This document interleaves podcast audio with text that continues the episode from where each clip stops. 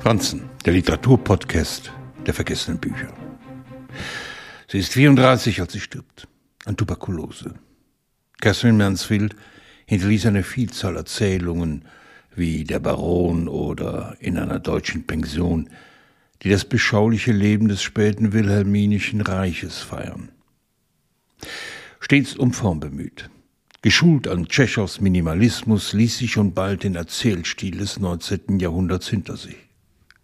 Gleich zu Beginn ihrer Erzählung Glück begegnen wir einer emotionalen Selbstbetrachtung, Worten für das, was wir alle kennen, aber nicht zu beschreiben vermögen.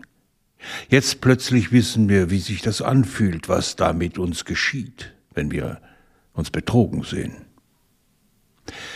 1888 in Wellington geboren, starb sie schon 1923 in Fontainebleau bei Paris.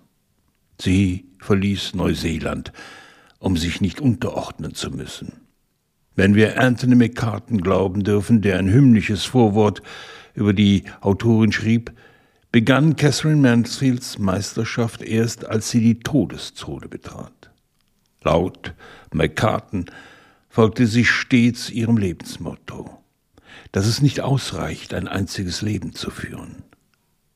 Wie kann ein Mensch diesem Gedanken besser gerecht werden, als wenn er sich hinsetzt und das Leben erfindet?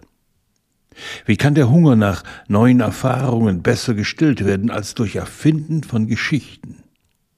Wenn Mansfield sich ihrer Heimat zuwendet, erscheint ihr das Leben dort bleiern.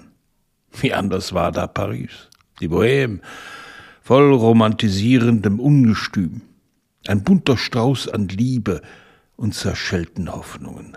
In der Übersetzung von Elisabeth Schnack begegnen wir einem bunten Strauß an Liebe und zerschellten Hoffnungen. Auch wenn man an jedem Tag allein in seinem Traum aufwacht. Mansfield schrieb meisterhafte Erzählungen, die Bucht, der Fremde, das Puppenhaus. Impressionen, Empfindungen, gestaute Eindrücke, denen sie zu einem literarischen, weiblichen Moment des Ausbrechens verhalf.